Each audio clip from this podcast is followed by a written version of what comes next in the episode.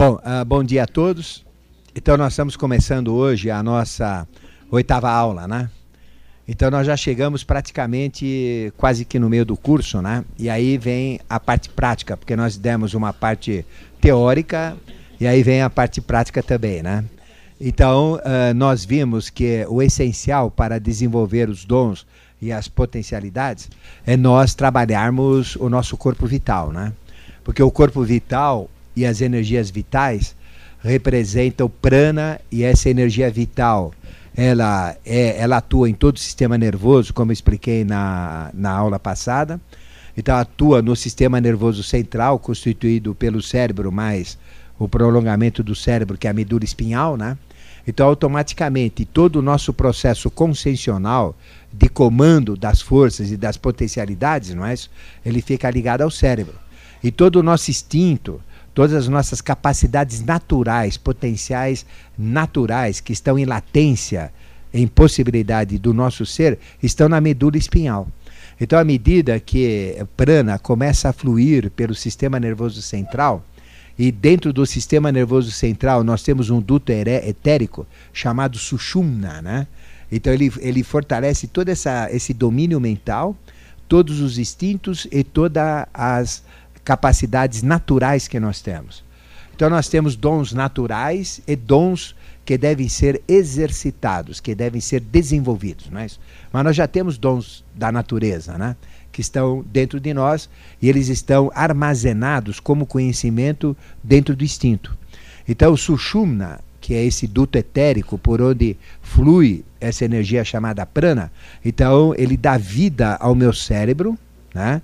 Uh, ele vai ficar com muita vida para um processo consciencial, para um processo de domínio, de comando, e ao mesmo tempo vai me ativar todos os instintos e me aflorar, me liberar todos os dons naturais que eu tenho que estão fixados no instinto. E o instinto está fixado né, uh, abaixo do cérebro e que vai até o final da espinha, né, que a gente chama de medula espinhal. Né? Então, ali a gente tem o efeito de sushumna. Depois nós falamos que pela narina esquerda também tem um duto, não é isso? E esse duto etérico da narina esquerda é um tubo que acompanha a fossa respiratória da narina esquerda, né? quer dizer, este canal respiratório. Ele entra por dentro do corpo e ele vem pelo lado esquerdo, assim, não é? Uh, do lado esquerdo, quando chega na garganta, saindo do lado esquerdo. Quando eu falo lado esquerdo, não é o lado esquerdo que vocês estão me olhando. É o lado esquerdo de vocês, como se fosse o, de vocês, né? Eu estou mostrando o meu. O de vocês é o contrário, né? Como se você estivesse fazendo para vocês, né? Então, se vocês acompanharem, né? Existe uma, um tubo que sai, ele entra lá para dentro, né? Na narina esquerda, ele vem aqui na garganta, bem no meio da garganta, lá dentro da coluna, é onde tem a coluna espinhal, lá atrás, mas ele vem para cá, vai lá para trás na coluna Aqui na coluna, né? Depois ele vem, né? Então ele vem para a esquerda na garganta, depois ele vem aqui para a direita, né? Eu estou falando lá na espinha lá atrás, né? Só estou mostrando na frente. Ah, na região do coração, depois ele vem aqui eh, pela esquerda no umbigo, ele vem pela direita no esplênico e vem pela esquerda e chega no final da espinha pela esquerda. Então ele nasce pela esquerda e chega pela esquerda. Esse duto chama-se ida. E quando eu faço entrar prana com bastante energia por este duto, eu vou trabalhar o quê? Os meus sentidos começam a ficar acesos, os meus sentimentos começam a ficar afinados e as minhas emoções também começam a ficar potencializadas. Ficou claro? E eu vou né, uh, trazendo essa energia por esse duto chamado Ida. Então, é um duto lunar, não é isso? É lunar. Então são forças lunares, são forças emocionais. Depois, dessa narina esquerda, nós temos duas glândulas, que são a pituitária e a hipófise, estão muito próximas, né, lá dentro da, uh, da caixa encefálica. E então uh, vem pela esquerda, não é isso?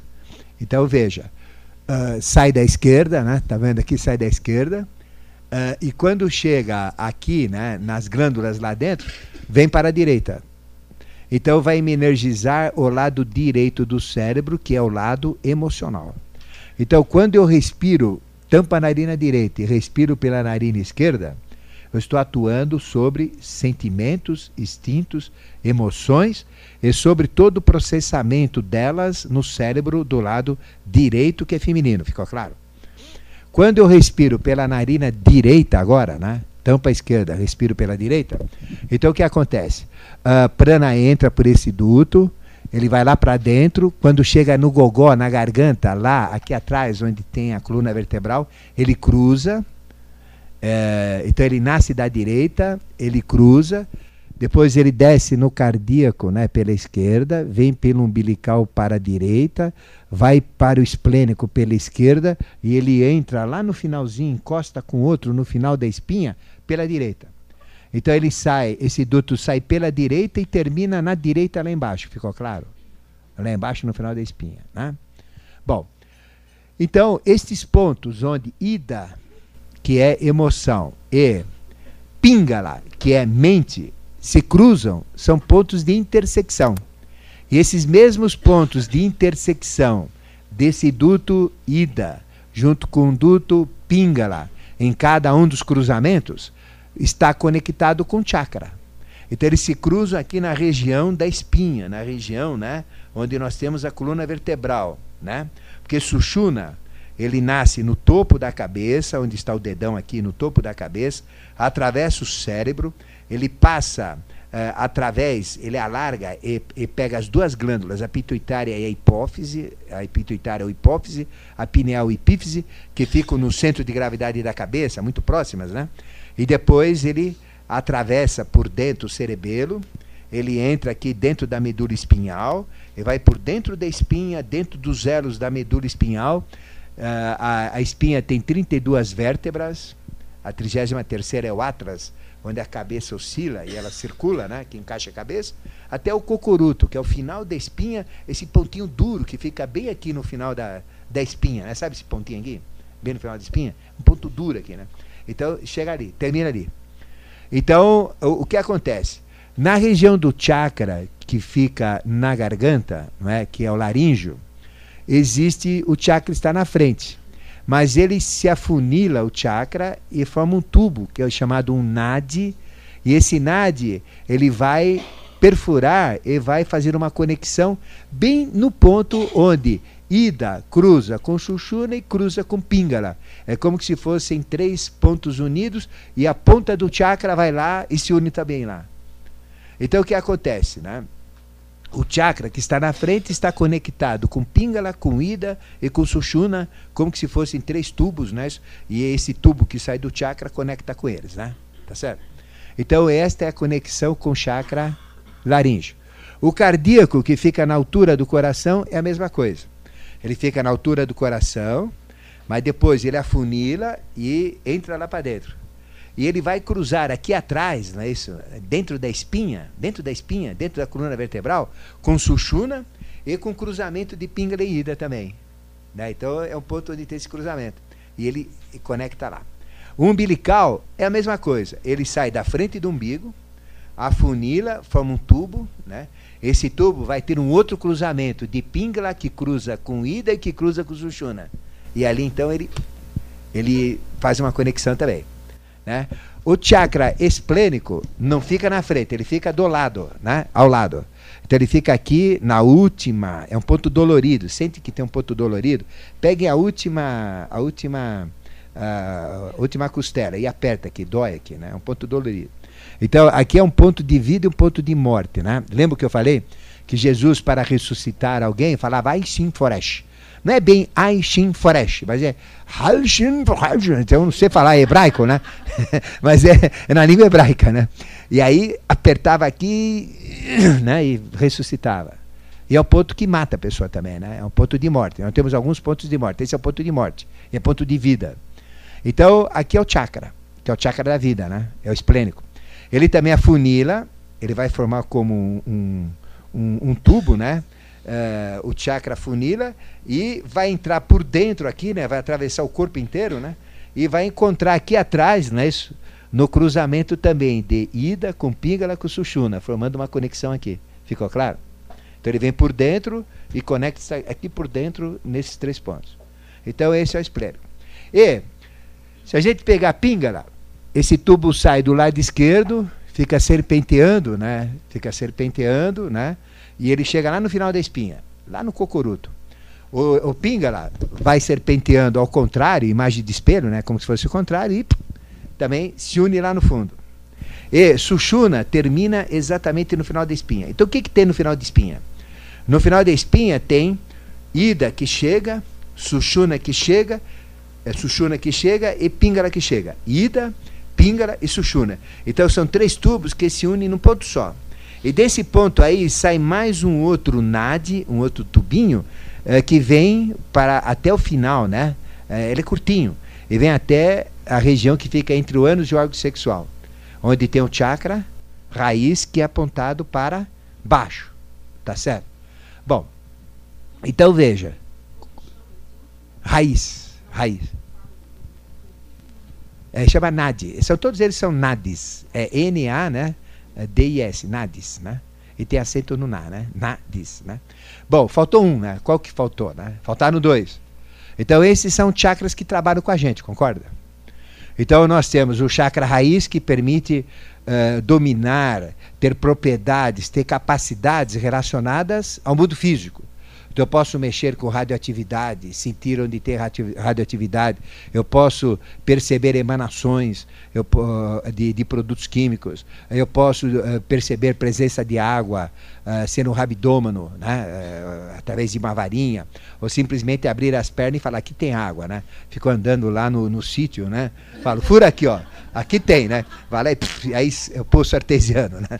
Que tem gente que é especialista, por exemplo, eu já usei esse serviço, né? Que achar água, eu fui atrás desse serviço. O cara levava uma varinha. A hora que a varinha. Né, é aqui, ó, fura lá. E funcionava, né?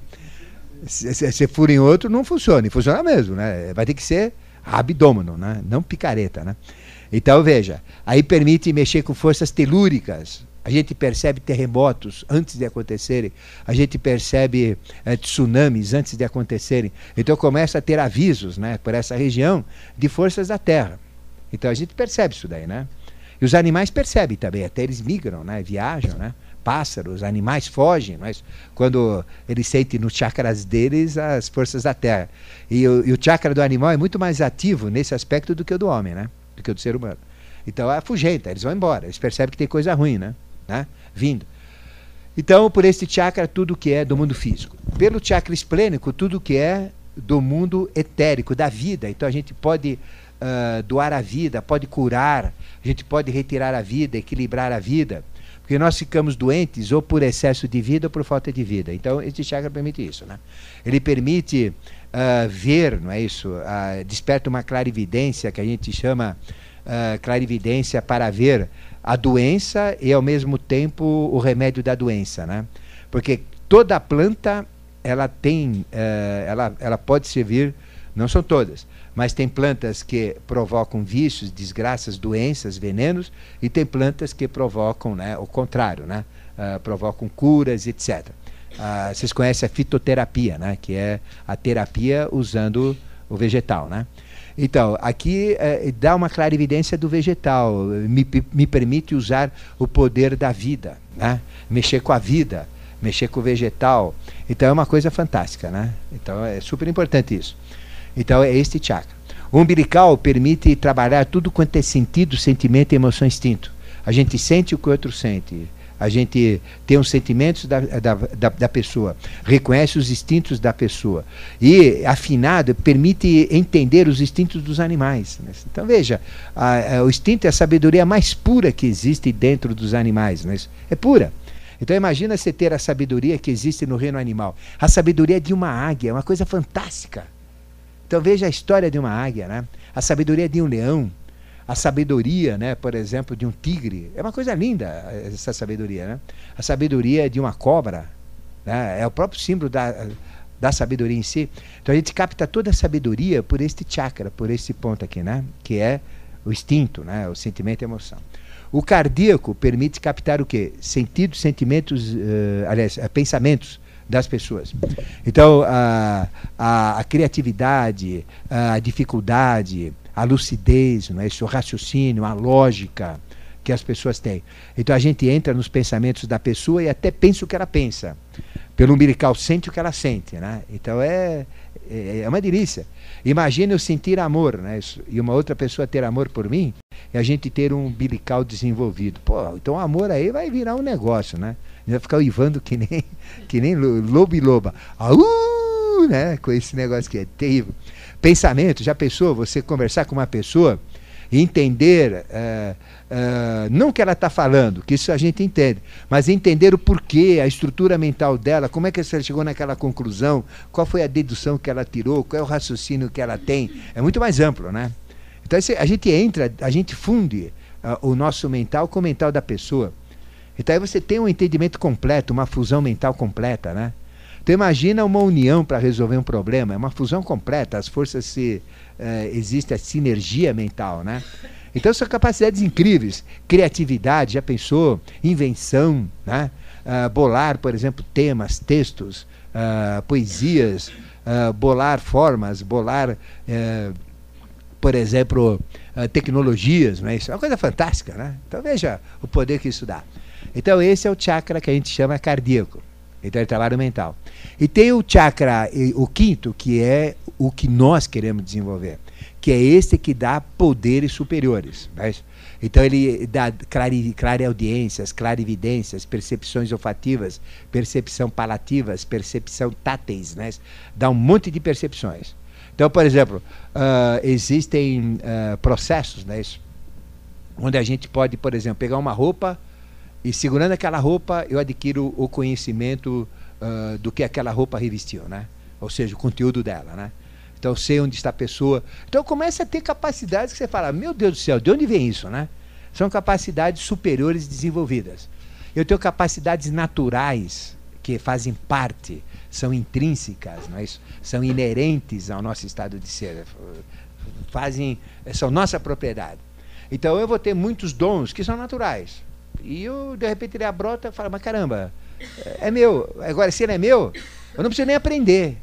Ele está dentro de mim. Quando ele se manifesta, ele já vem com a sabedoria e ele mesmo nos ensina como usar, porque ele é natural, né? É como o animal. Ah, o instinto que ele tem é natural. Todo animal é clarividente. Vaca é clarividente, cachorro é clarividente, rato é clarividente. E, e preciso estar, entrar em escola de ocultismo? Fazer iniciação? Não, né? Então, é natural. O processo vem natural. E tem aqueles outros que nós vamos desenvolver também, né? Que esse a gente agrega, esse a gente desenvolve. Por quê? Não é natural, porque ainda não foi inserido na natureza. Porque são coisas do futuro, isso é óbvio, né? É, são, são poderes, são propriedades que só vão ser dadas à humanidade no futuro. Eles vão ser naturais, mas ainda não estão colocados na natureza, porque eles vão ser postos no futuro. Mas eu posso antecipar isso. Lembra que eu falei isso? Eu posso antecipar e usar no presente. E como é que eu faço isso? Desenvolvendo, usando aquilo que vai ser colocado no futuro, como se ele existisse, existisse no presente, e fazer que, que, com que aconteça. Então são propriedades incríveis, que a gente vai falar algumas delas hoje. Então, esse é o processo. Né? Então, ficou claro que esses três dutos são importantes? Então, por quê? Eles mexem com chakras. Então, a hora que eu uh, carrego esses dutos, passa muito pouco prana por ele. E o prana passa liso, que não é nem não faz efeito nenhum lá. Mas na hora que eu conduzo mentalmente o prana, passando por esses dutos, pela narina esquerda, pela narina direita, por sushuna, automaticamente ele se distribui pelos chakras, vai acendendo chakras, não é isso? Então o que acontece? Simplesmente pela respiração eu me inicio. Simplesmente pela respiração eu consigo desenvolver um monte de dons e um monte de qualidades, né? Simplesmente respirando, né? Então é fantástico, porque eu não estou respirando só oxigênio, eu estou captando prana, que é a energia que vem do sol. E o prana é uma luz que vem do sol, só que é uma luz que a gente não enxerga. E essa luz que vem do sol vai me iluminar, vai me lustrar, vai me brilhar. É isso que vai me tornar, não é, um lustrado, um brilhado, né? Um incandescente, um iluminado, né? Que a gente chama de iluminado. Então, uh, é fundamental esse processo etérico, é a base de tudo. Existem outras práticas específicas para cada chakra. Então, se eu quero práticas específicas para manipular forças físicas, é o chakra raiz. Se eu quero ter práticas específicas para mexer com uh, a vida, é o etérico. Por exemplo, como é que eu vou mexer com a vida? Eu posso criar homúnculos. O que é um múnculo? É um ser pequeno, né? Um ser pequeno. Com aspecto humanoide, né? Por isso chama homúnculo. Então é um ser pequeno. Então eles são feitos de sangue, ou então são feitos de esperma, né? Então, uh, mas ele tem que ter vida. Então eu posso usar essas forças da vida por este chakra e dar vida a este homúnculo, como fazia Paracelso e como os atlantes fizeram no passado, dando origem aos faunos, dando origem aos silvestres, aos silvanos e a estes seres que a mitologia conta. Né? Por exemplo, os ETs de hoje, que aparecem em fenômenos ufológicos, nada mais são do que seres artificiais criados com uma tecnologia angélica, que é uma tecnologia fantástica, usando a vida, dando vida para eles, né? Certo? Mas são artificiais. São apenas serviçais, mas esses greys que a gente chama, né? Seres pequenininhos. Porque na, na realidade eles são altos, são diferentes, tem outro aspecto, tem um aspecto humano diferenciado, muito mais bonito que a gente. É um outro processo. Então veja, Uh, o segredo de tudo está nos chakras, o segredo de tudo está em prana, o segredo de tudo está nesses três dutos, está claro? Então, na hora que, por exemplo, uh, eu inspiro pela narina esquerda, pela narina direita, né, e vou fazendo, eu vou colocando prana aí, eu vou carregando prana nesses dutos. Esse prana, por exemplo, ao, ao, descer nesse cruzamento que tem na região da garganta, aqui, aqui atrás, né? Porque ele, ele cruza aqui atrás, na região da medula, né? Uh, da medula espinhal e aqui atrás mesmo, é nas costas. Né? Aí automaticamente me acende o chakra da garganta, porque o, o, o, a energia que entra por aqui ela se espalha pelos dutos, circula pelos dutos e por onde tem passagem. Então automaticamente ela vai para o chakra. Então, essa energia que vai para o chakra é uma energia interior, que vem pela respiração. Então, ah, a hora que eu respiro por Ida, a hora que eu respiro por Pingala, esta ele, prana, ele vem, quando chega no cruzamento aqui atrás, na garganta, joga essa energia interior que vai atuar por dentro do chakra que está aqui na frente, não é isso? Vai acontecer a mesma coisa, vai atuar interior, né? Por dentro do chakra que está no peito, que é o cardíaco. Vai atuar de dentro, né, também, no chakra que está no umbigo. Vai atuar por dentro no chakra que está no esplênico, né? Ela vai lá para o esplênico e vai descer, que é mais fácil ainda, atuar onde? No raiz, né? Direto. Vai direto lá para baixo. Né? Então ela começa a vir por dentro e começa a atuar no chakra. Bom, aí vocês vão entender como é que funciona agora. O chakra, quando essa força atua, ele, essa força então energiza o chakra. Energiza o chakra, né? O chakra fica energizado. Essa força tende a sair pelo chakra. Então isso acende o chakra. Acende o chakra. E esta energia que entra, ela tem sete cores. Então, quando vem para o chakra, que a gente chama da garganta, a cor que é jogada, porque existem sete pranas no prana que a gente respira, ele é centenário. Então, vai o azul né, para a garganta. Então, a garganta começa a ficar de cor azul. Quando vai para o cardíaco, a energia que vai para lá é amarela. Então, ela atua o a cor amarela no cardíaco. Quando vai atuar no umbilical, vem duas cores: vem o verde e vem o vermelho. E o verde misturado com o vermelho forma uma cor chamada púrpura, que é a cor cardenalícia, a cor que o cardeal usa na sua roupa. Ele usa essa cor justamente por causa disso. Né?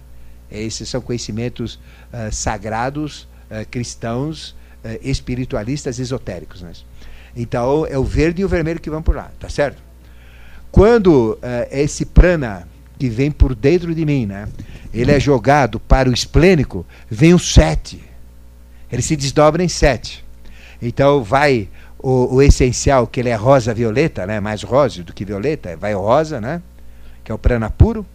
Depois vem os três planas primários, quais que são? É o verde, o amarelo e o azul. Os três planas secundários, quais que são? as cores complementares. O violeta, o verde e o laranja. Aí vem o seis. Então ele começa a me acender o chakra. Então, se eu olhar uma pessoa que tem os chakras apagados, escurecidos, com pouco brilho, ele começa a fazer o pranayama, começa a respirar, começa a jogar prana dentro de si, da maneira que a gente vai ensinar, o que acontece então? uh, o prana, que é setenário, vai jogando seus tipos de prana para cada descarga adequada. E o esplênico recebe todas. Então, qual é o chakra mais importante para a vida? Onde que eu mato e onde que eu ressuscito uma pessoa? Aqui, porque tem toda a vida aqui, né? Tem todas as cores. Então, quais são as cores do chakra da garganta? Ele, ele, ele parece uma flor, né? Aparece. Vocês uh, já viram esses discos uh, feitos de fibra de. feito assim de, de vegetal, né? Uh, e que a gente põe prato quente em cima, certo? Ele é feito assim de, de galhos, né? bem, bem, bem fininhos, redondos, vão formando espiras assim, e depois tem um outro que fica cruzando por cima, assim. Já viram? Sabe esses, esses, esses uh, suportes para colocar. Uh, é o, é como é que chama? É, o cipó, é um cipózinho, né? Exatamente. É, eles fazem é, aquele círculo assim, né? Tipo de uma espiral, e depois eles fazem. É, aliás, eles fazem assim, radial, e depois eles fazem o cipó dando volta por cima e por baixo, não é isso? O chakra tem exatamente essa configuração, né? É como se você tivesse linhas, né? Isso, que saem, né? É, do centro dele se espalham, né? Formando linhas, e depois tem a outra que fica volteando, assim, né? Por cima e por baixo. Então o que acontece, né? Como é que funciona? O chakra ele recebe prana que vem de fora. Ele recebe o prana que vem de topo no chakra, chama prana primário, que é o prana que vem do sol. Então, o prana primário, quando ele vem e bate no chakra, imagina o chakra umbilical, vai, chakra umbilical. Então, o prana primário que vem aqui, né, e que bate no chakra umbilical, ele tem sete cores. Mas qual a cor que ele pega? Qual é a cor que ele fica? São duas. É o verde e o vermelho. Então ele vai formar cinco raios vermelhos intercalados com cinco raios verdes. E automaticamente essa força que vem aqui faz os raios do chakra, ou pétalas do chakra. E o interno que está indo para lá, que vai o verde e o vermelho, trança assim em volta dele. A energia chama energia primária e energia secundária. Então eu conecto o que entra pela respiração com o que eu absorvo externamente do Sol. Então eu absorvo muito pouco do Sol. Por quê? Porque a gente não tem o secundário trabalhado. Mas na hora que eu começar a trabalhar o secundário, eu vou chamar essa energia do Sol direta, da vida, da, da natureza, porque o meu secundário está chamando o primário para fazer o acasalamento. E aí o chakra, então, vem o primário, ele se subdivide em raios, né? Umbilical, por exemplo. Cinco vermelhos, cinco verdes. E o secundário fica louco em volta dele, fazendo aquelas voltinhas. E aí, então, o chakra dá a sensação desse movimento, da energia fica circulando. A energia circula, né? Que é a secundária. A secundária circula em volta da primária e faz essa captação. Vai chupando, vai chupando, vai rodando, vai rodando, vai chupando, vai chupando, vai rodando, vai rodando. Ele começa a girar. Quando ele gira, ele começa a ter velocidade. Quando ele pega a velocidade, ele começa a ter brilho, ter luz. E o umbilical, ao invés de aparecer cinco pétalas, né, que vão girando um pouquinho assim, cinco verdes intercaladas com cinco vermelhas, ela vai ficar púrpura, em alta velocidade. Então ela gira, gira, gira, vira púrpura. Aí não é nem mais verde nem vermelho, é púrpura. Ficou claro? O cardíaco é a mesma coisa. Vem uma energia aqui, é, que é prana tipo de prana que ele pega? É o amarelo. Só amarelo. Então ele pega o amarelo. Amarelo é primário. Então é o amarelo primário que vem aqui, né? Então eu pego prana amarelo. Aí, na respiração, na minha prática, eu estou fazendo o quê? Eu estou jogando secundário.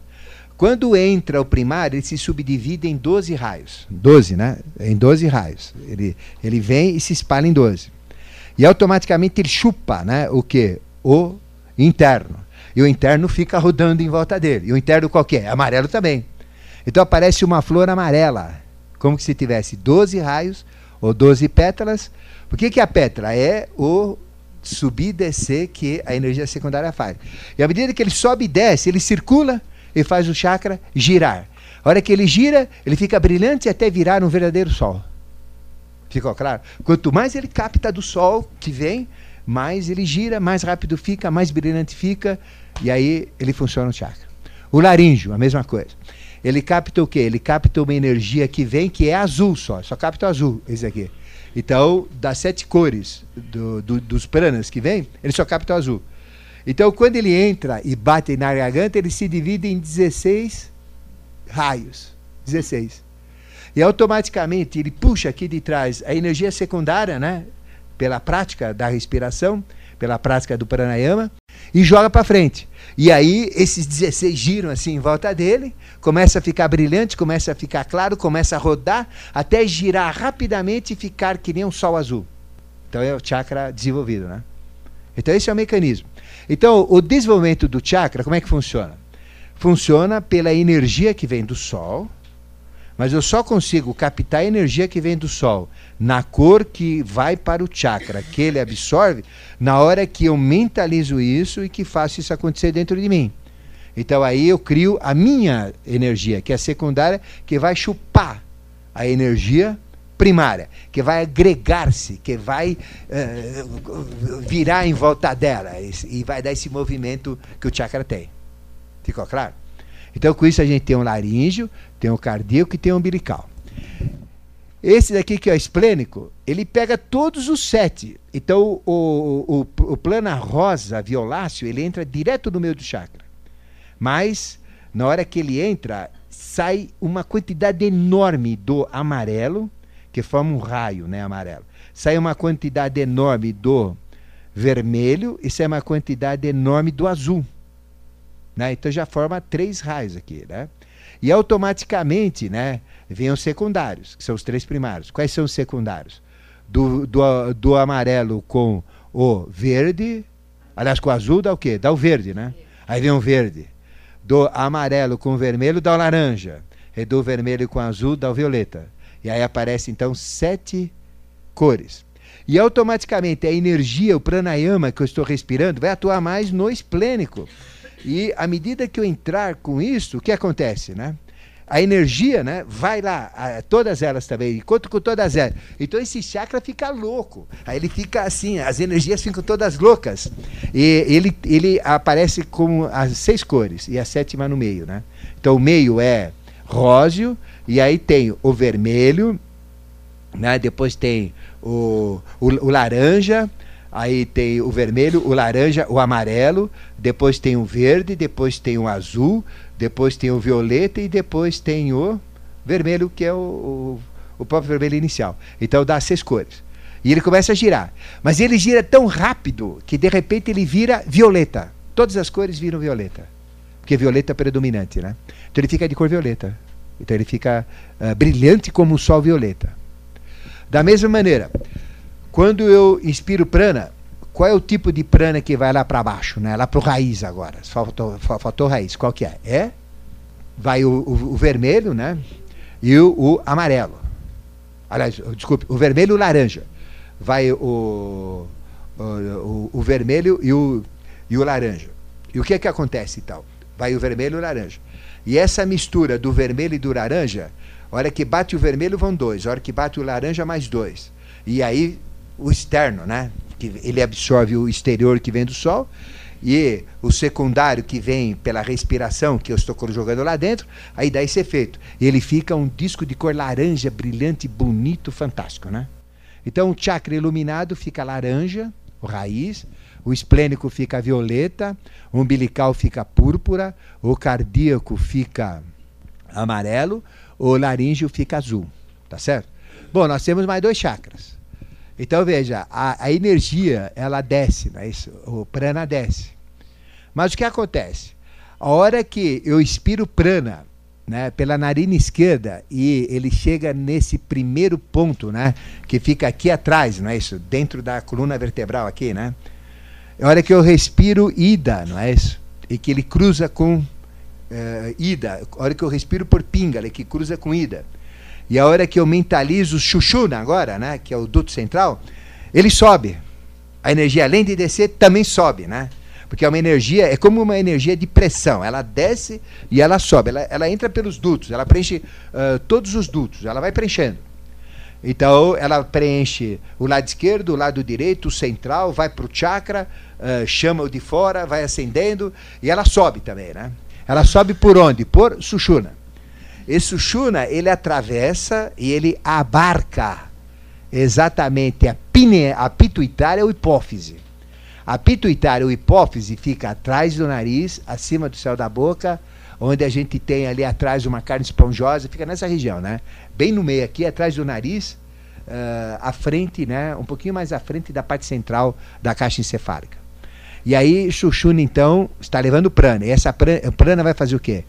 Vai mexer com a pituitária, com a hipófise. Então, quando mexe com a pituitária ou a hipófise, existe um duto que conecta diretamente a pituitária com a hipófise, Xuxuna, que vem aqui na testa, entre as sobrancelhas. E aqui então tem mais um chakra chamado frontal. E aqui que cor que vem para cá? Vem duas. Vem o violeta e o rosa, né?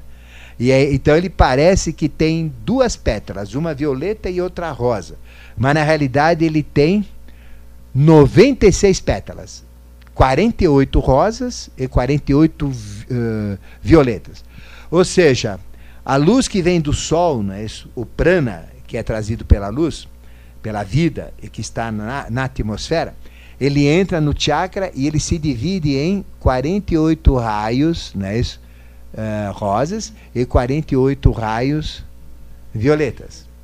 E automaticamente vai chamar essa energia que eu estou jogando para dentro, que é a energia secundária, vai né, para a glândula pituitária né, ou hipófise, ela é jogada na frente do chakra, aí forma energia secundária, dando a impressão que o chakra está girando, brilhante, até que ele fica de cor rósea brilhante, rosa púrpura brilhante, mas é mais róseo brilhante, né?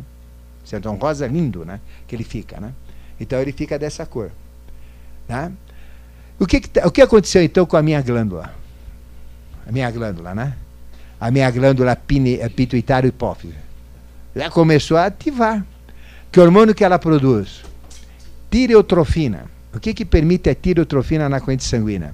Telepatia, transmissão de pensamento, captação de pensamento, né? Então já pensou propriedades telepáticas? Então você manda o pensamento, chacoalha a cabeça do cara lá longe, ele te procura, né? Então você manda recadinho, né? É, chama torpedo esotérico, né? que o torpedo aí da Vila Madalena é um bilhetinho, né? Que as meninas mandam para os rapazes, vão ficar, né? Os rapazes mandam para as meninas, vão ficar, né? Esse não, esse é torpedo esotérico, é né? Então vai por esse ponto. Né? Telepatia, transmissão de pensamento, intuição. Eu começo a ver cenas. E aquilo que eu vejo acontece exatamente como estou vendo. Eu começo a virar profeta. Eu começo a fazer profecias que esse chakra está funcionando. Ficou claro? Da mesma maneira que essa energia que entra pela respiração, esse prana, aí ele também sobe. Ele continua subindo por Sushuna. E o que, que tem um pouquinho ao lado e um pouquinho acima? Né? Um pouquinho acima e ao lado da pituitária ou hipófise. Tem a pineal, ou epífise. Então, a pineal ou epífise é o centro de evolução. Dá todas as propriedades que nós chamamos crísticas ou superiores. Então, a hora que eu faço isso, essa energia vai para a pineal ou epífise. E automaticamente, o que, que está conectado na pineal epífise? Nós temos o chakra coronal, que é como uma coroa, por isso que chama coronal, né? que ele afunila e tem um pedúnculo, ou nade, ou tubo, que vai direto para dentro da pineal ou epífise. Então, na hora que eu jogo essa energia prana, né? essa energia prana sobe por Sushuna, Sushuna atravessa esta glândula pineal, a pituitária primeiro já atravessou e jogou para frente aqui no chakra frontal. Agora vai jogar para cima. Então vai acender o que? A pineal ou epífise e vai jogar para o coronal. E a hora que joga para o coronal, o que, que faz o coronal? Ele atrai duas energias. Quais são as duas uh, energias? Aliás, três energias. Ele atrai duas energias, a verde e a vermelha juntas, né? Então é traz juntas, né? Mas na hora que chega aqui, não é? Ele fica uh, com uma cor púrpura clara, né? É uma cor púrpura, já fica púrpura, né? Certo? Então ele por fora é púrpura. O chakra é grande, é o maior que nós temos. Né? Então ela, essa força entra e ela se desdobra em 960 raios púrpuras na cabeça. É uma coisa incrível. Muito bonito, né? né? E automaticamente atrai o amarelo. E o amarelo é concentrado, ele vem no meio. E o amarelo se subdivide em 12, em 12 raios bem no centro.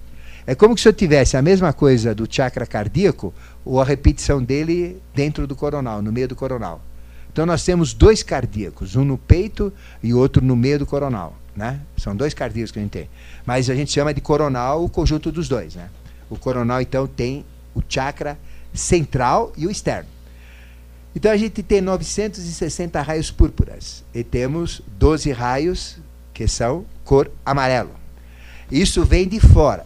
Mas quando eu estou praticando esse exercício e jogando prana lá dentro, aí ele vai fazer energia secundária. Essa energia secundária vai subir.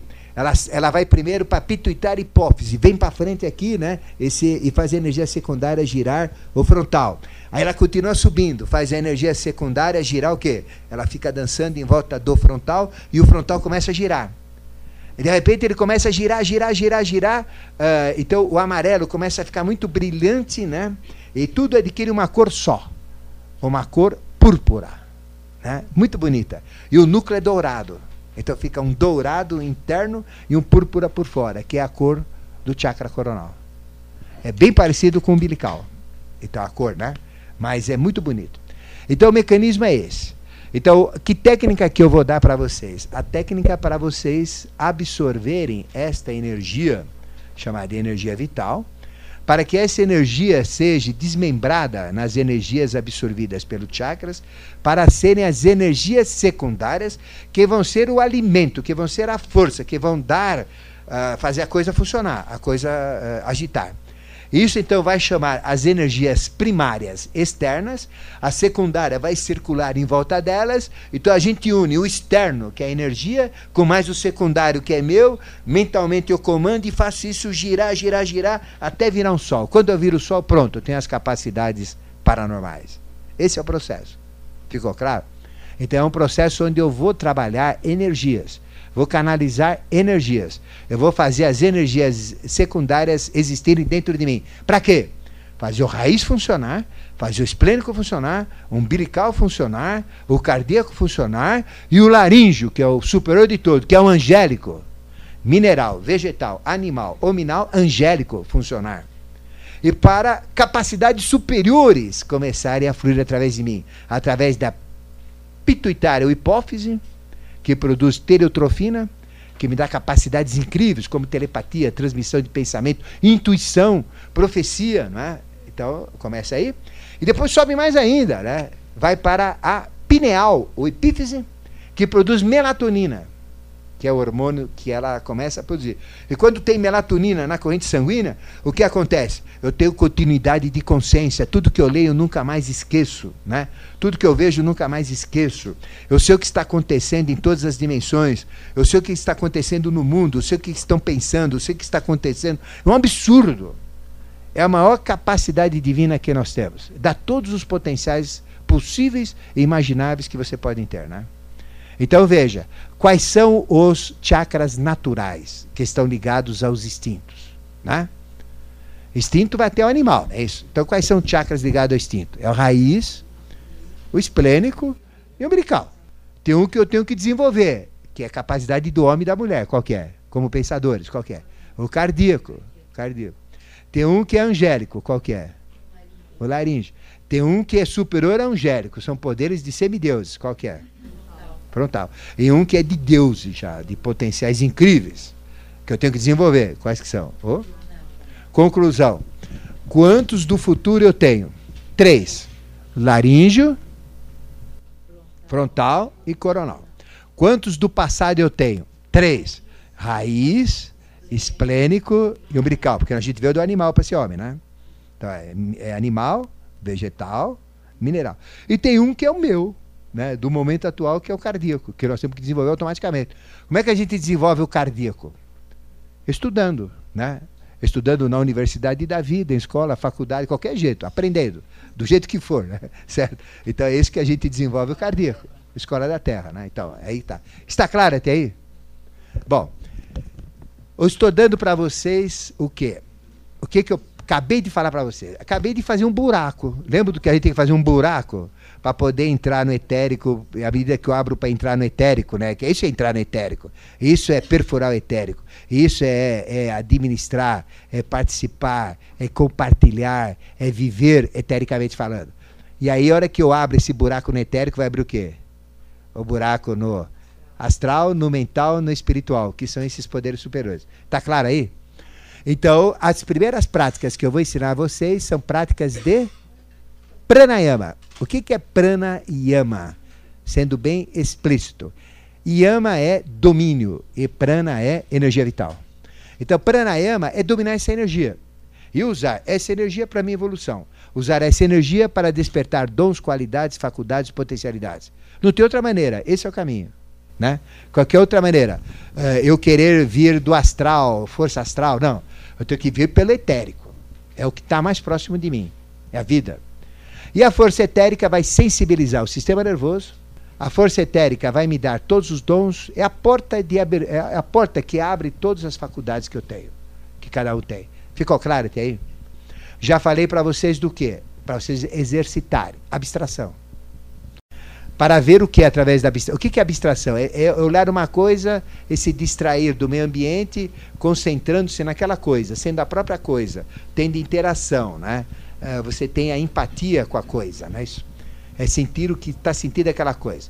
Então, na hora que você vai abstraindo, né, de repente apaga tudo e você vê o quê? O corpo etérico da, né, de, uma, de um vegetal. Você pode ver o corpo etérico de um animalzinho.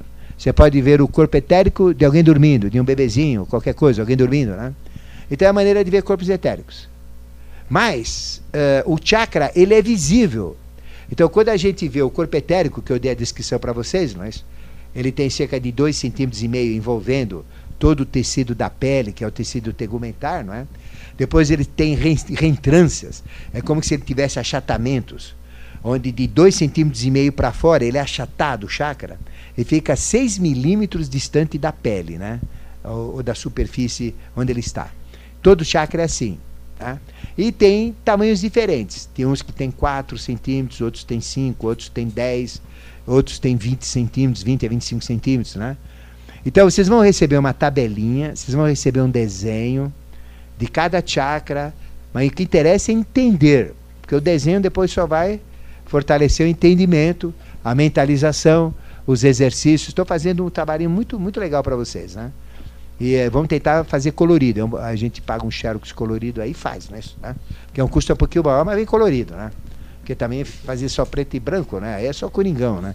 A iniciação corintiana ou santista, né? O, atleti, do Atlético Mineiro, né? Não, tem que ser do futebol inteiro, todas as cores, né? Então a gente, a gente vai fazer um trabalho onde é colorido, colorido, né? Legal, né? Com bastante detalhe, com nomes, com tabelinhas. Então não se preocupe com o nome, etc. Vai mostrar a posição, vai mostrar a intersecção, a gente vai dar o esqueminha para vocês mentalizarem dentro de você, né? Isso faz parte. O importante agora é entender, né? O processo. Até agora está claro.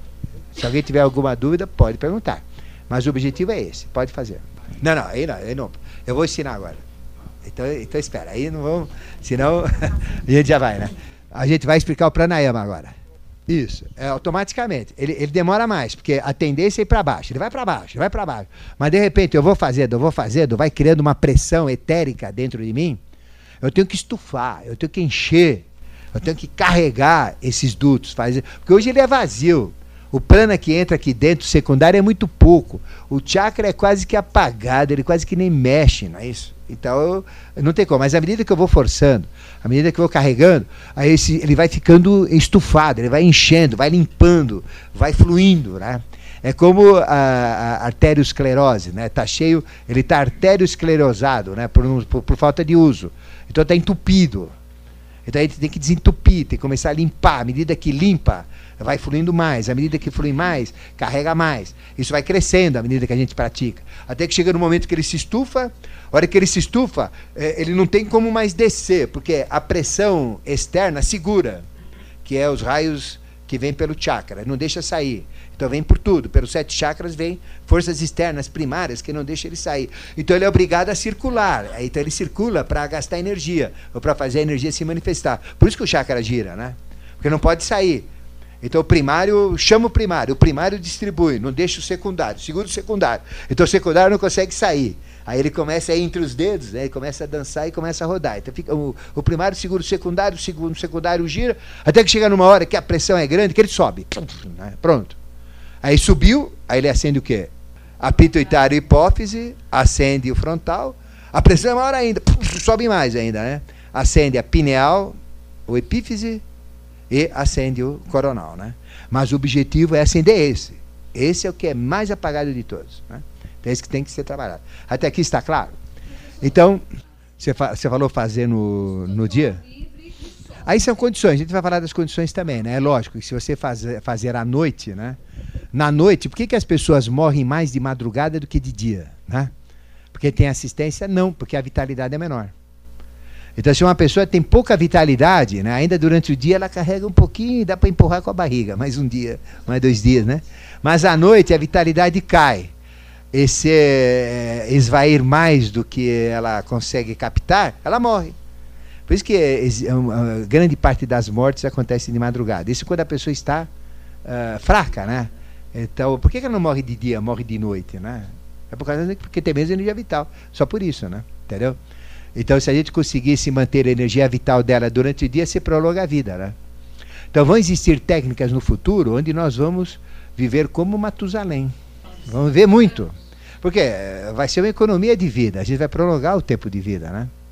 Então, se eu pratico isso, o que vai acontecer comigo? Só fazendo pranayama, o que vai acontecer como reflexo? Ficar cada vez mais jovem. Cada vez eu fico com mais vida, meus órgãos ficam funcionando, tudo funciona, né? Não é bom? Então, tudo tem mais vida, a vida prolonga, a saúde prolonga, o cérebro vai melhorando, as glândulas endócrinas vão melhorando, tudo vai melhorando. Então, a gente vai tendo saúde. Então, além de despertar 12 faculdades, eu estou tendo vida. Participo mais da vida. A minha vida tem muito mais força, muito mais intensidade, muito mais saúde. Eu consigo, eu consigo fazer o dobro do que eu faria, né? Se não praticasse isso. Aí, a hora que eu consigo o dobro, eu vou ver que o dobro é pouco, eu posso fazer o quádruplo. A hora que eu faço o quadro, eu falo é pouco, eu posso fazer o óctuplo, né? Entendeu? E vai. Não, houve, houve épocas que a gente teve isso, né? Aconteceu. É, 900 anos. Se bem que o calendário era diferente também, o ano era mais curto, né? Mas, uh, mas não deixa de ser uma longevidade, né? Mas é possível viver muitos anos, sim. Por exemplo, se o ser humano ele seguir as regras evolucionais hoje, né, do jeito que a gente está no processo atual, né, uh, ele é para viver 150 anos. Se ele seguisse o padrão de vida, a idade que a gente pode viver é 150 anos. Mas, no entanto, são raras as pessoas que chegam a 120, né? Tem pessoas que chegam, 114, 115. Morreu uma há duas semanas atrás aí, com 116 anos. A segunda tem 115, né? Mas tem gente aí que nem sabe, até perdeu a conta, tem mais de 120 anos. Mas se, se usasse o padrão exato, tudo funcionasse perfeito, né? Na assimilação da vida, a gente viveria 150 anos, né? Para ser mais preciso, 144 anos, né? Certo? Então, mais ao redor de 150, que tem sempre uns que ultrapassam a média. Né? Bom, então aí vem a técnica do pranayama. Então nós vamos ensinar várias técnicas para vocês. Não é isso? Chama técnica do pranayama. Prana é essa energia vital. E yama é o domínio.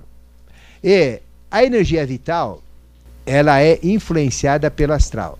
Porque ela vem do astral para o etérico. Né? E ela é influenciada pelo mental.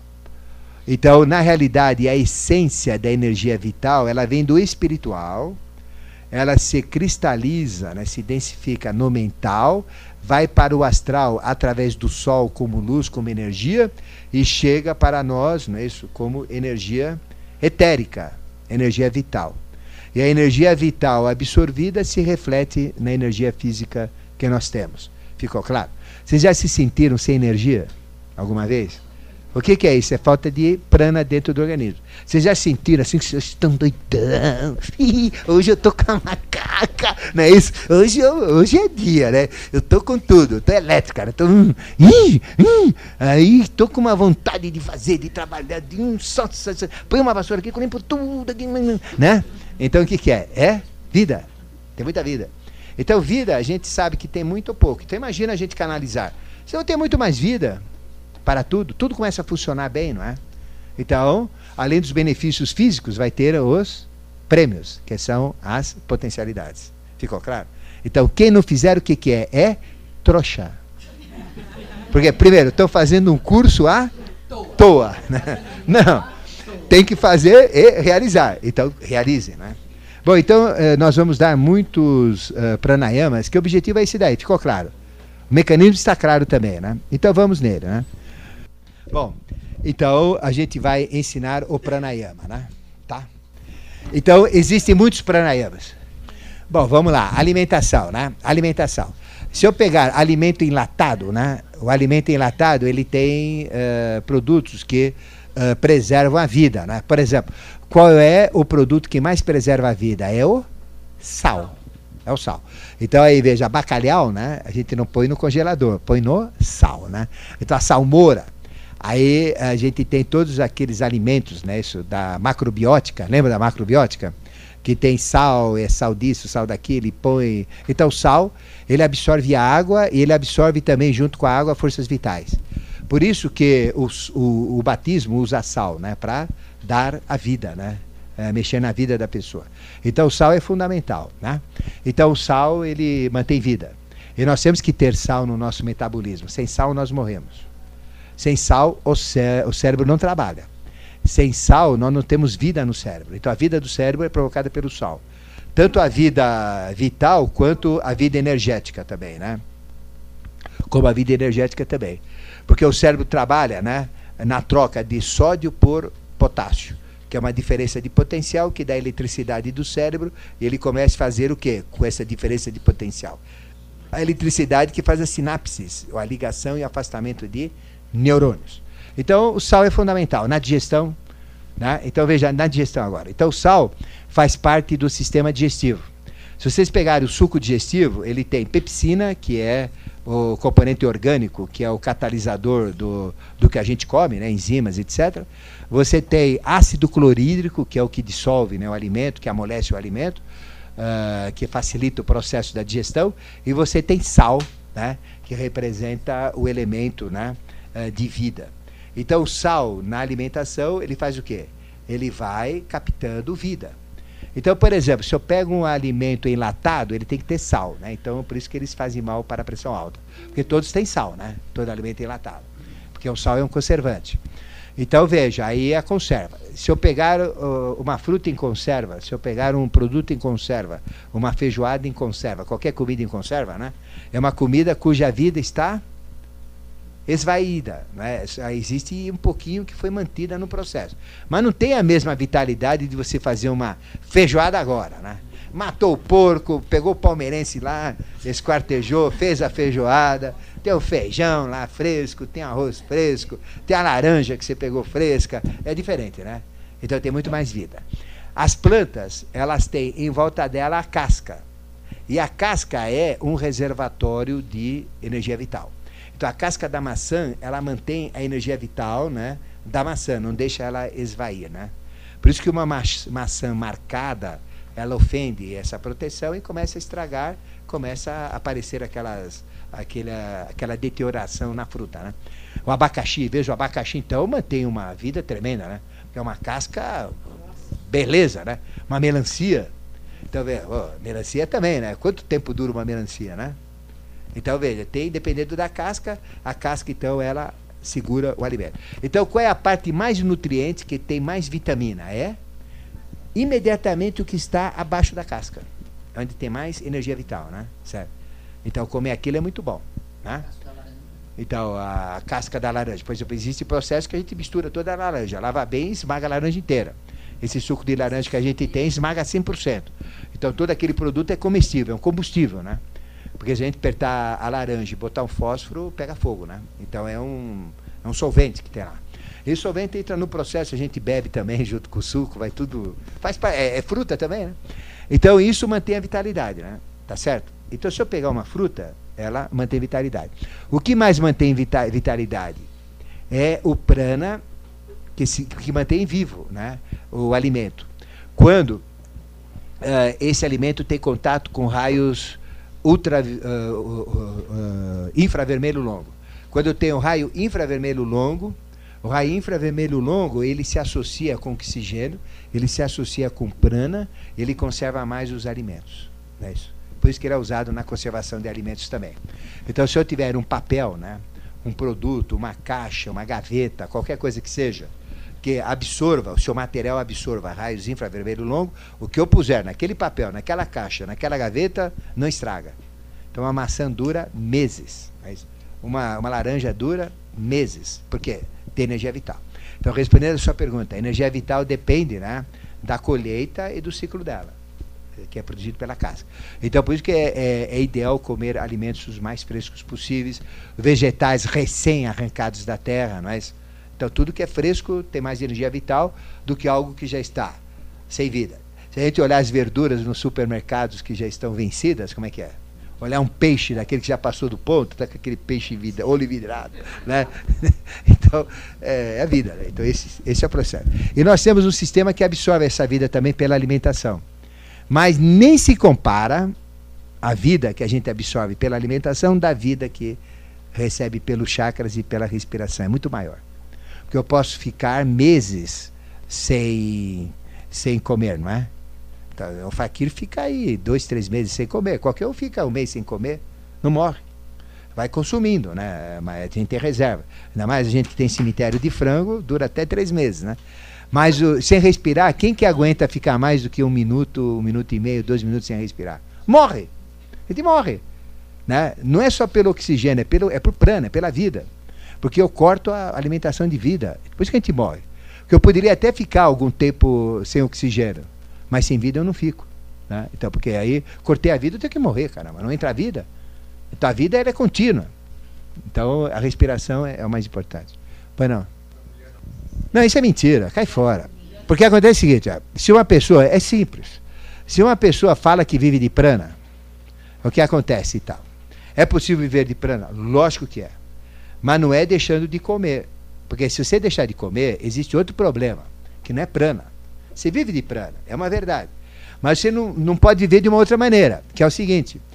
Quando você inspira, o que, que você joga para dentro? Oxigênio. Quando você expira, o que, que você joga para fora? Gás carbônico. Então, o que, que é a respiração? É um processo de eliminação de carbono. Então, se você não comer, você não tem carbono no teu metabolismo. Então, o que, que vai fazer a respiração? Vai te queimar o carbono, senão você morre. Vai te queimar o carbono que você tem nas gorduras, na célula, na pele, na sua estrutura. Então, você vai minguar. Vocês já viram aqueles filmes dos, dos judeus, né, que foram condenados, uh, ficavam sem comida para ver quanto tempo duravam, que viravam esqueleto, pele e osso? Da Biafra, já viram? Pele e osso. Então, é lógico, porque não come, o, o, o teu nutriente é o teu músculo, a tua gordura, a tua célula. Então, quanto que você vai aguentar? O tempo que você tiver material para queimar. Acabou de queimar, não tem mais material, morre. Não tem como, né? Isso é, isso é científico. E contra essa realidade ninguém pode ir contra. Agora você pega esses daí, eles se mostram ali sempre gordinhos, bonitinhos, respiro. Não é mentira. É mentira. Não é. Porque eles comem. Todos eles comem. Eles comem chocolate. Eles não comem arroz, feijão, salsicha, linguiça, isas, por aí, né? Mas eles comem o quê? Chocolate. Pega um baita de um barrão de chocolate e à noite manda o chocolatão. Qual que é a propriedade do chocolate? É um dos maiores cancerígenos que existe. Por quê? Porque o cacau irrita as células, uh, as células as papilas né, do sistema digestivo e do sistema uh, que a gente chama uh, do, do intestino também, né? Porque o intestino ele, ele, é, ele é, tem o tamanho de um campo de futebol, o intestino. Se você pegar todas as células e abrir isso, né? Então ele tem uma área de absorção muito grande, né? Então essa área de absorção, o cacau, né, é, o chocolate, fica preso lá. Então quando você come um chocolate, você demora um mês a dois meses para jogar o chocolate para fora. E se uma pessoa tiver o azar de acumular chocolate em determinadas partes do organismo, e se isso for constante, você gera um foco de câncer. É a realidade, né? A realidade do chocolate. Então, o chocolate é gostoso? É. Mas é gostoso dentro de limites, né? Não pode ser chocolatra. Chocolatra, né? Chocolatra. Não pode ser chocolatra, né? Certo? Que é perigoso.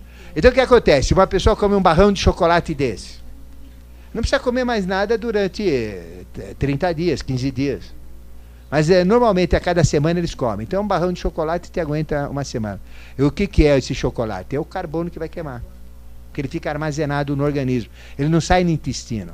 Ele não sai né, através das fezes, ele não sai através da urina, mas ele fica lá no preso nas papilas né, do sistema digestivo e do sistema né, de expulsão intestinal. Né? Fica lá. E aí ele é o primeiro elemento estranho que é absorvido, porque a natureza é inteligente. Ela vai pegar primeiro o que é estranho, que está dentro de você. Aquilo que é descartável de você. O que, que é descartável? Gordura, né? Bom, que mais? Aí onde que dá para tirar? Dá para tirar aqui. Mas chega no momento que ela começa a tirar coisa essencial, musculatura, pô. Você começa a afinar, né? Começa a mudar, a perder, começa a esvaziar o seu corpo. Então isso é uma mentira, né? São pessoas falsas, isso não existe. Isso nem espiritualmente, nem esotericamente existe. Porque independente da vida existe a respiração. Prana, sim, eu posso absorver prana e nem preciso me alimentar. É uma verdade. Mas, como eu sou humano e respiro e tenho que queimar carbono, tenho que pôr carbono dentro de mim. Porque se eu não pôr, o carbono vai ser tirado de mim, de onde ele estiver. Ele está em tudo, né? Nas células, no corpo, nos ossos. Começa a afinar ossos, começa a afinar tudo. Vai consumindo você. Até que chega um momento que é sustentável, né? A sua estrutura corpórea, você morre. Por inanição, né? aí você não tem nutrientes, começa a falhar tudo, aí começa a falhar isso, falhar aquilo. Então veja, nós temos que ter proteínas, nós temos que ter produtos. Isso vem pela alimentação. Então tem coisas uh, uh, que a gente não tem, a gente não produz, a gente tem que adquirir pelo alimento. O que eu produzo, eu tenho que ter processos do alimento para produzir. Então a pessoa ela entra num processo inviável de vida. Então é, é, isso, é, isso é até crime lesa natureza falar um negócio disso. Porque ela pode causar danos terríveis nas pessoas, né? Pessoas que querem imitar, né? Mas é mentira. E até hoje acabou essa história, né? Tem uma louca aí que fica falando, é mentira. Você prova, já provaram. Já pegaram essa australiana comendo chocolate. É o que eles comem. Né? Bom, então uh, existem uh, muitos pranayamas, né? Então nós vamos dar um primeiro pranayama. Esse pranayama chama-se pranayama do loto. Né? O que, que é loto? Loto é um chakra. Nós temos sete chakras que eu já falei para vocês hoje.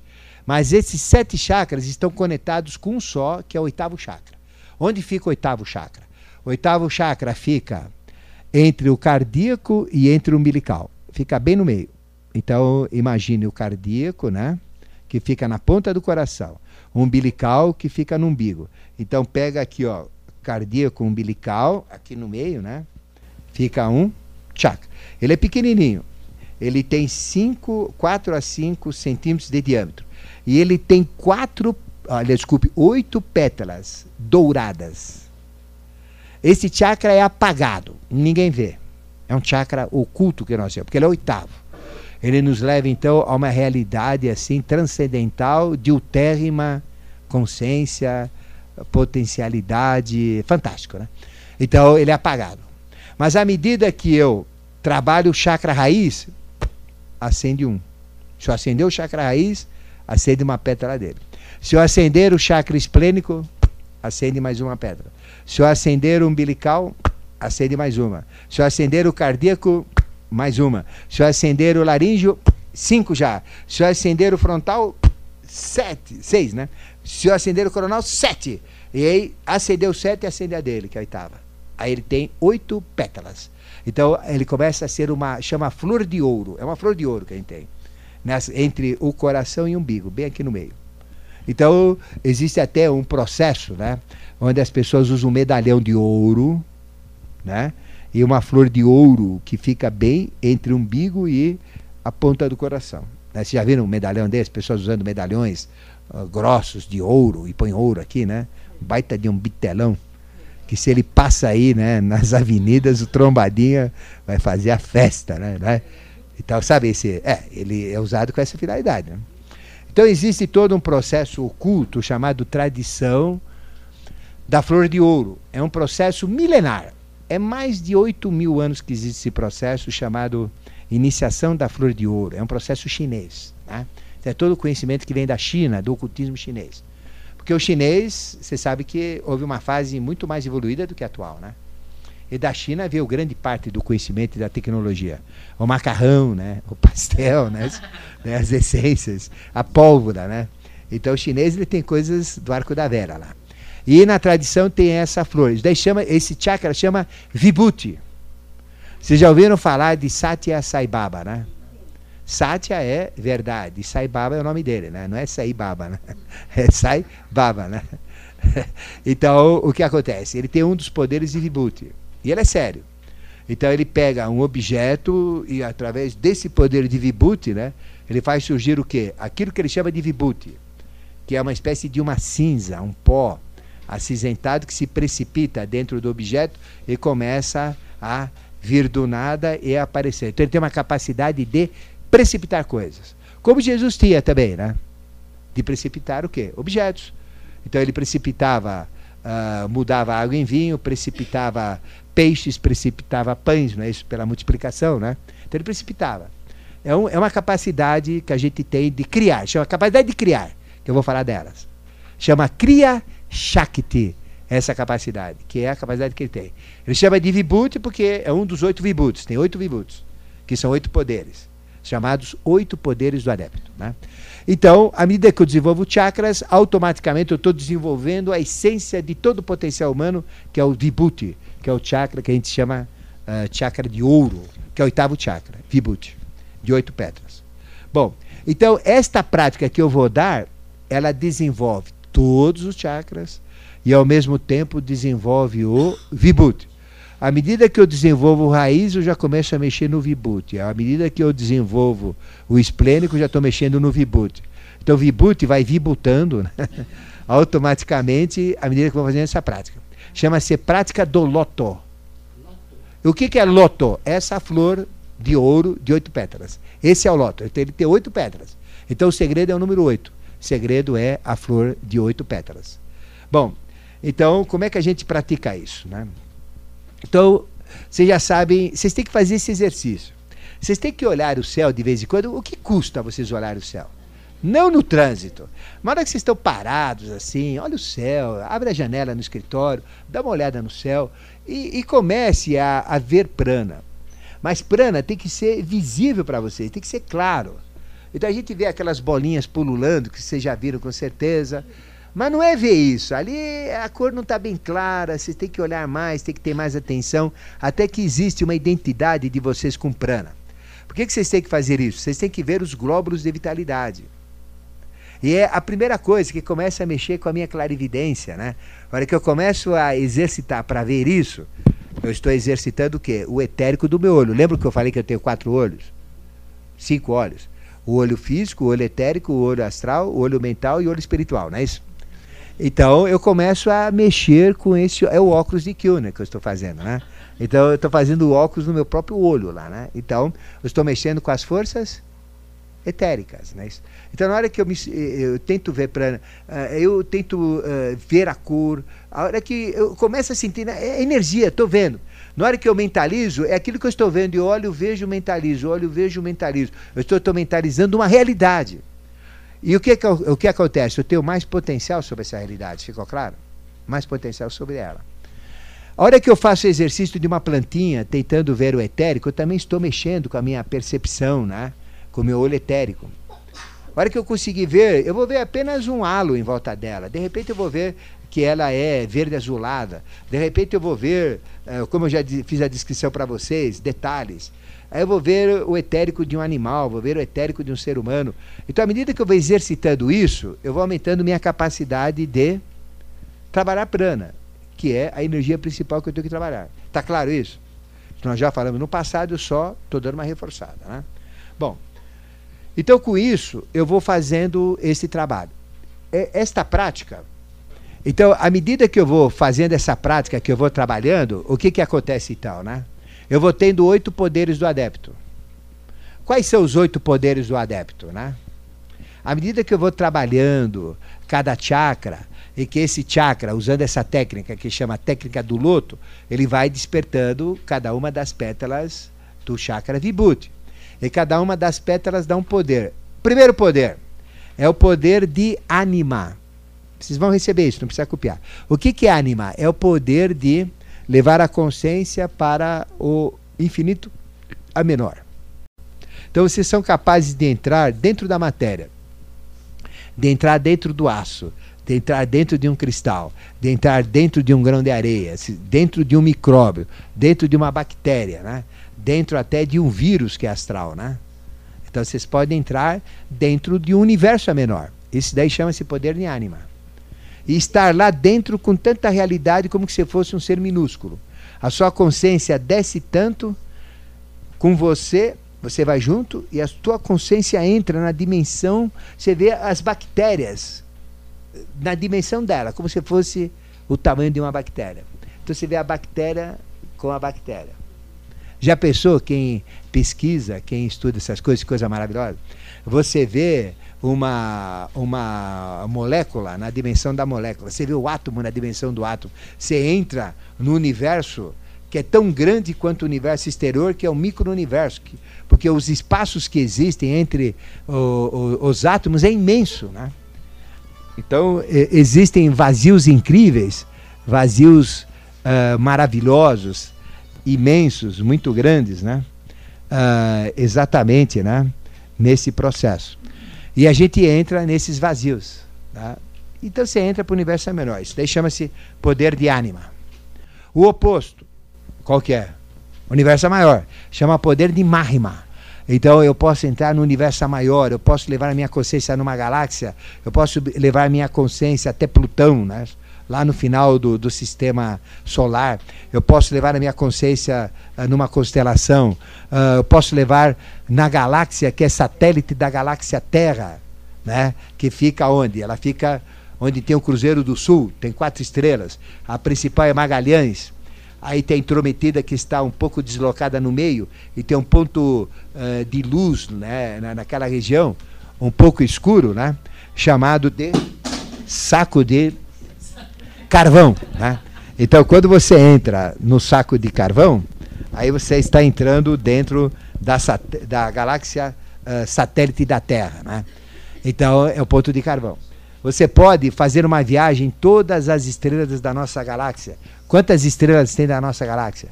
150 bilhões de estrelas. Então já pensou que delícia? Você está lá, a tua consciência está voando pela galáxia.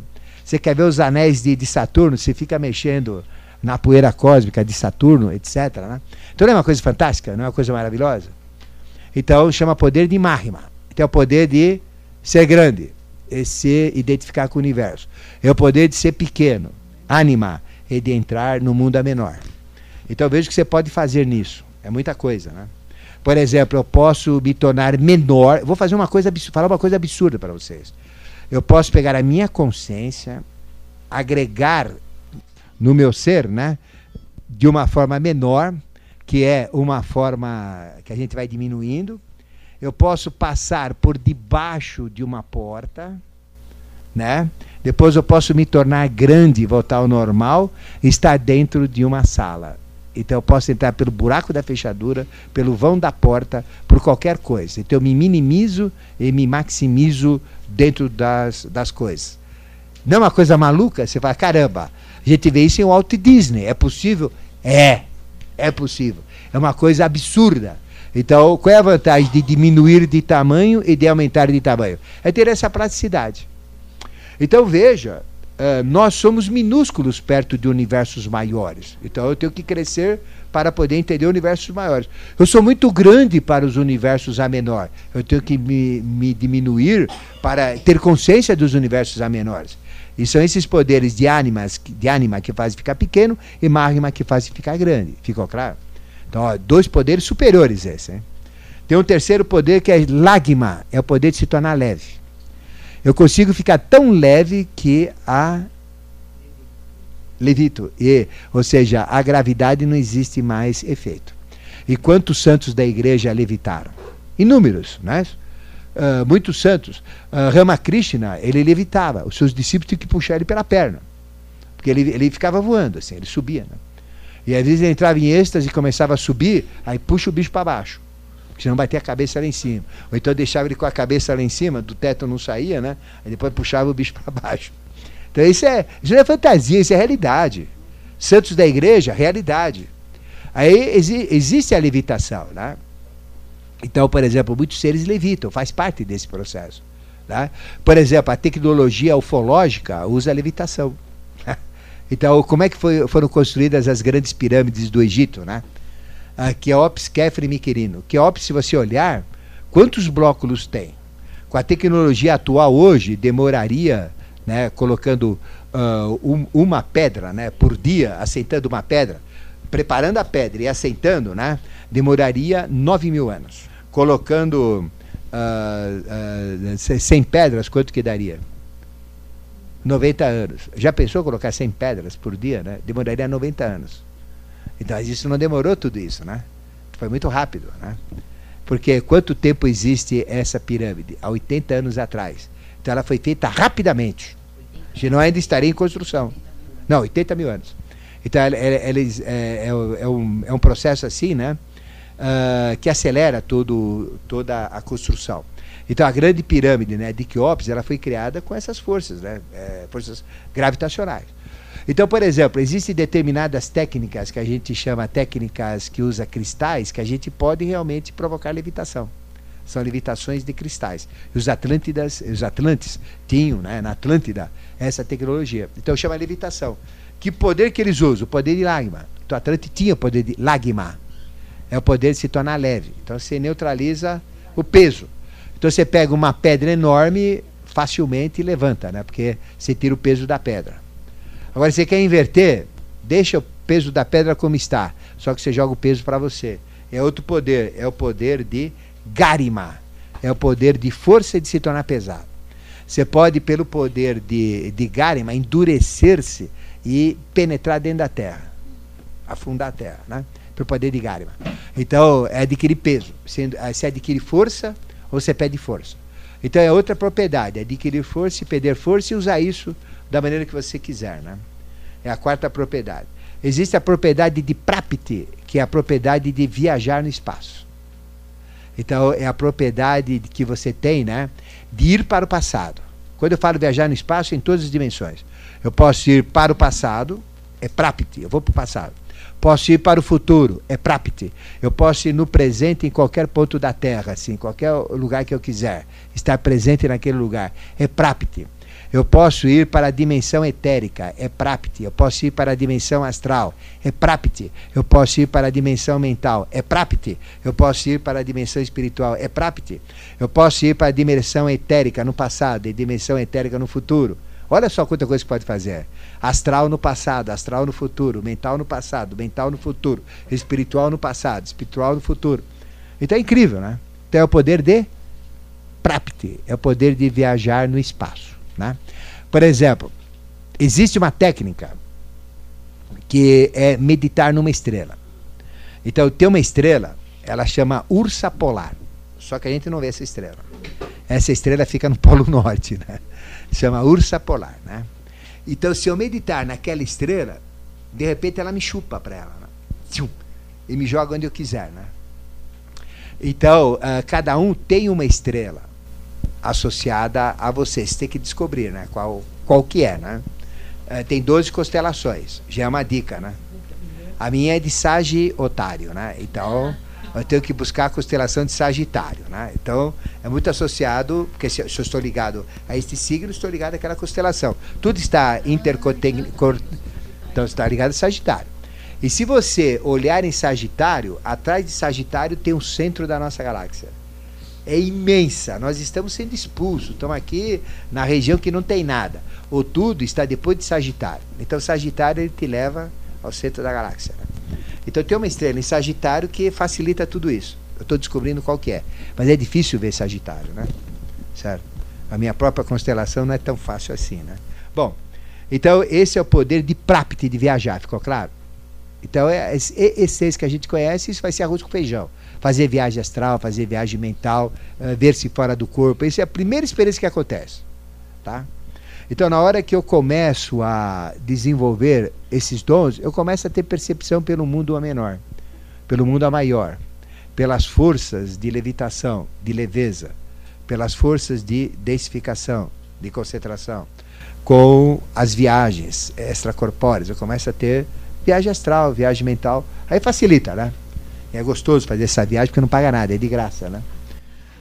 Depois, existe outro poder que chama poder de prakamya que é o poder de realizar todos os desejos. Aquilo que a pessoa quer acontece.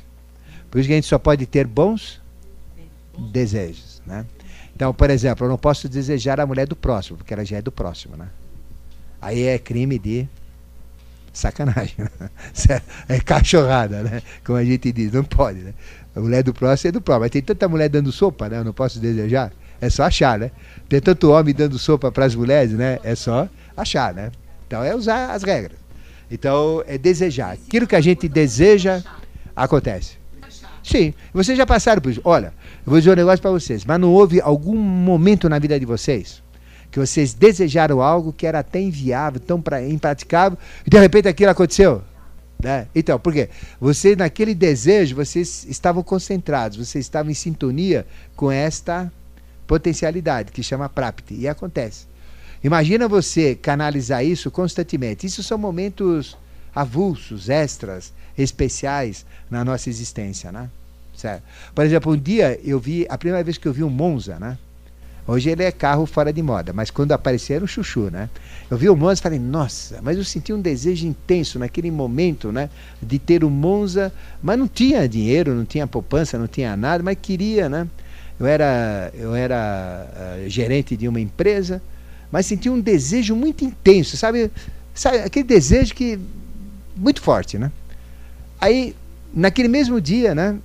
Eu, eu fui chamado pela direção, né, pelo Gereissati, me promoveu a, dire, a diretor de toda a expansão do grupo dele. Falou: você pode ir em qualquer agência, o teu salário foi para tanto, você pode ir para qualquer agência, né? Escolher o carro que você quer. No dia seguinte eu estava com o meu carro. Quer dizer, não é porque eu percebi isso antes, não.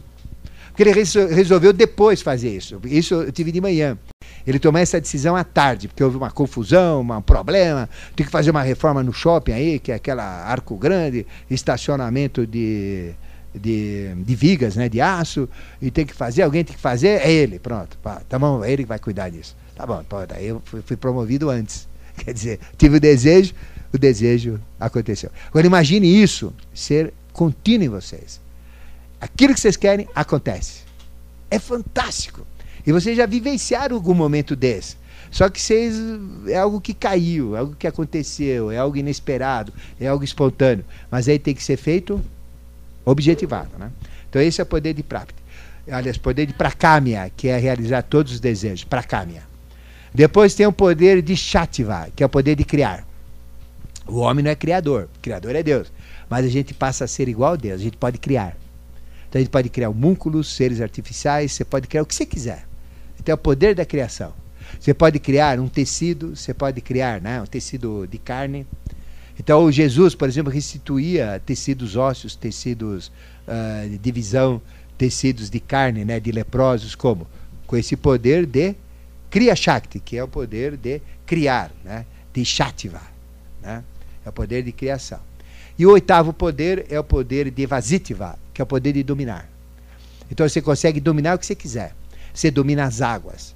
Você faz, por exemplo, a maré afastar, você faz a maré vir, você faz terremoto, você faz vulcão, você faz tudo acontecer. Que é o que os anjos usam, né? que os, os seres superiores usam, esse poder de dominar. Ritter tinha o poder de Vasitiva, ele dominava o que? Mentes. O alemão nunca poderia ser uh, o nazista que ele foi. Nunca, nunca, nunca. Mas Hitler tinha o poder de dominar as pessoas, ele dominava. Então veja, ele fez o hitlerismo, né? Vocês conhecem toda a história dele, né? Dominava mentalmente um povo maravilhoso, que é o alemão, né? Certo? Ainda mais que eles gostam de chopp e salsicha, né? Melhor ainda, né? Mas eu digo, ele dominava. Então poder dominar. Então, veja, é o poder dominar. Uh, esse terrorismo que acontece, onde a pessoa se explode, se destrói, né? Existe uma força que domina eles. É essa força aqui. Então ela pode ser boa e pode ser ruim, né? É uma força que chama Vasitiva. Então os fanáticos são dominados por Vasitiva. Os ataques terroristas por Vasitiva. Então é uma força, é um poder que a gente tem. Então veja, aí são oito poderes do adepto. Então agora é, a gente vai dar as técnicas, é tudo prático. Então na semana que vem eu vou ensinar esta prática, mas eu vou falar rapidamente dela para a gente já ter uma ideia. Acontece o seguinte: nós temos o coração, o coração bate. Um loto são oito batidas do coração. Oito batidas do coração, tá certo? Isso chama um loto. Cada batida do coração aciona uma dessas pedras. Então existe uma associação do batimento cardíaco com as pétalas. Então, é, o loto é oito batidas do coração e a, a minha medição para desenvolver o exercício. Então, é o meu padrão. Então, eu tenho que inspirar oito batidas do coração pela narina esquerda. Oito batidas do coração. Aí eu seguro, né? Quanto? Oito, seguro 32 batidas do coração. Porque o ciclo é 1, 4, 2. Se eu respirei oito, é um loto. Aí eu seguro quatro lotos, que dá quantas batidas? 32 batidas, porque quatro é o número da Terra. Aí depois eu expiro pela outra narina dois lotos, que é a polaridade, que dá 16 batidas do coração. Aí eu retorno. Aí eu inspiro oito batidas do coração, seguro quatro lotos, 32 batidas do coração e solto dois lotos, 16 batidas do coração. É o ciclo completo. Só que aqui não tem ninguém na face da terra que faça isso. Que a hora que você der, a hora que você segura. não, não, mas peraí, você chega nela. Mas eu estou dizendo no momento, no momento. Calma, calma. No momento, calma, calma. Esse, esse é o processo, né? Certo. Só que não dá. Porque à medida que eu vou fazendo pranayama, eu vou acalmando. À medida que eu vou fazendo pranayama, vai diminuindo os batimentos cardíacos. Hoje o batimento cardíaco está tum, tum, tum, porque vocês estão sentados. Mas na hora que vocês começam a fazer pranayama, vocês vão, uh, vão observar que o coração bate menos. Cada vez mais lento. Então as arritmias vão se ajustando, a gente vai tendo uma, um equilíbrio, né? E o batimento vai ficando cada vez mais espaço. Quanto mais você pra, pratica, mais difícil fica. Então chega a ser impraticável, né? No momento. Então o que, que você faz? Você não consegue fazer um loto né, completo. Então o que você faz? A relação né, um loto, respirar, quatro lotos, reter, dois lotos, expirar e fazer isso alternado. Então o que, que você faz? Não dá. Então você usa, por exemplo, três batidas do coração. Eu não uso oito. Então eu uso três. Então eu inspiro três. Se a relação é um, quatro, dois. Um é inspirar. Se eu não uso oito batidas, mas uso três agora. Então eu inspiro três batidas. Aí eu seguro. Eu não vou segurar 32 batidas. Eu vou segurar quanto? 12 batidas. É 3 vezes 4, 12. Aí eu vou expirar não mais em 16 batidas, vou expirar em 6 batidas. Isso qualquer um aqui faz. É normal. Então a gente começa com 3 batidas do coração, inspira, segura 12 batidas do coração, expira 6 batidas do coração. Inspira 3 batidas do coração, segura 12 batidas do coração e expira 6 batidas do coração. E vai. Bom, tá fácil agora, né? Já estou fazendo, aí ficou mais difícil, depois ficou fácil. Agora eu estou dominando, é tranquilo para mim. Eu consigo fazer quatro. Aí eu vou fazer quatro. Aí eu inspiro, relação é 1, 4, 2. Inspiro quatro batidas do coração, seguro 16 batidas do coração e expiro oito batidas do coração. Inspiro quatro batidas do coração, seguro 16, expiro oito. Aí vai ficando difícil. Eu vou continuando. Até que fica fácil. Aí consegui quatro. Eu vou para cinco. Cinco batidas do coração. Então, é, é, aí é um, quatro, dois. Cinco vezes uma, cinco. Inspiro cinco. Seguro quanto? Cinco vezes quatro, vinte. E expiro dez, que é dois, né? Aí expiro cinco, seguro vinte, expiro dez. Aí é difícil, vai ficar cada vez mais difícil. Até que. Eu consegui, pronto. Aí eu vou para seis. Aí eu inspiro 6 vezes 4, 24 seguro, e expiro 12, né? Depois inspiro 6, 24 seguro e 12 expiro. Ixi, aí vai demorar, vai conseguir, ixi, a coisa. Aí de repente eu consigo. Aí eu faço o quê? 7. Inspiro 7, né? Já estou com 7 oitavos, né? Inspiro 7, seguro quanto? 28 e solto quanto? 14. Inspiro 7, seguro 28, solto 14. Fazendo sempre alternado. Aí demora mais um tempão, né? Para poder me acostumar, porque o coração vai cada vez batendo mais lento. Por isso que demora. Aí eu faço 7. Aí eu vou fazer 8 agora. Então, 8 o que, que é? É exatamente isso. Inspiro 8 é, batidas do coração, seguro 32 batidas do coração e expiro 16 batidas do coração. Inspiro 8, seguro 32, solto 16. Ficou claro? Só que isso vai demorar anos e anos. Demora entre 20 e 30 anos. Vocês fazerem isso. Mínimo 20, normal 25 e final 30 anos. Para fazer completo. Só que, quando vocês forem fazer né, essa técnica, o que acontece? O coração vai sendo cada vez mais distanciado. Então ele vai, ele vai tendo lapsos assim de afastamento. É como a gente entrasse em estados de morte. Então quando você segurar 32 batidas do coração, a respiração, então o que acontece? Você entra no estado de auto hipnose, de auto iniciação. Então abre tudo. Você tem os oito poderes do adepto. Você consegue os oito poderes do adepto. Só que isso é no final. Agora, eu faço, eu estou fazendo só três, que é o que eu aguento. Aí eu faço quatro, vou demorar aí um ano. Aí uns vou conseguir um pouco antes, vou fazer cinco. E no cinco vai ficar um bom tempo. Para depois no seis ficar mais bom tempo ainda. Para no sete ficar mais bom tempo ainda. Né? Até chegar no oitavo, que demora entre 20 e 30 anos. Mas não, os resultados não vão acontecer só lá na frente, já acontece logo de cara. Então já começa a ter os vislumbres, os primeiros uh, percepções, uh, das percepções uh, do micro-universo, do macro-universo. Eu vou, eu vou com, começando a ter todas as propriedades envolvidas. Só que, pouquinho. Então, à medida que eu vou crescendo, elas vão sendo liberadas, vão sendo encorpadas, vão sendo fortificadas, né? Mas elas vão atingir a totalidade só quando tiver oito batidas, 32 seguradas e 16 descarregadas. Ficou claro? Então isso chama-se loto. Então isso está escrito. É, esse ciclo que eu fiz, né? De inspirar, reter, expirar, inspirar, reter e expirar. A gente começa de ida, segura em chuchuna e solta em píngala. Depois retorna por ida, segura em chuchuna e solta. É, é, é, vai e volta. Tá? Esse é um ciclo. Quantos ciclos eu tenho que fazer? Ciclo de quem quer rapidez, sete. Ciclo meia sola, quatro. Quatro é o mínimo aceitável. Né? Só que vai demorar mais para surtir efeitos, evidente. Sete já é mais rápido. É, a batida do coração, por exemplo, você capta aqui, né? No pulso, né? Então, você sente a batida no coração no pulso, né? É no pulso. Não, já, as duas sim, já faz, faz duas. Então, mas você pode você pode usar uma mão e pegar a batida aqui, olha. Qualquer lugar que você percebe a batida cardíaca, né? Qualquer veia tem o batimento cardíaco. Aqui, ó. Não precisa ser o pulso, né?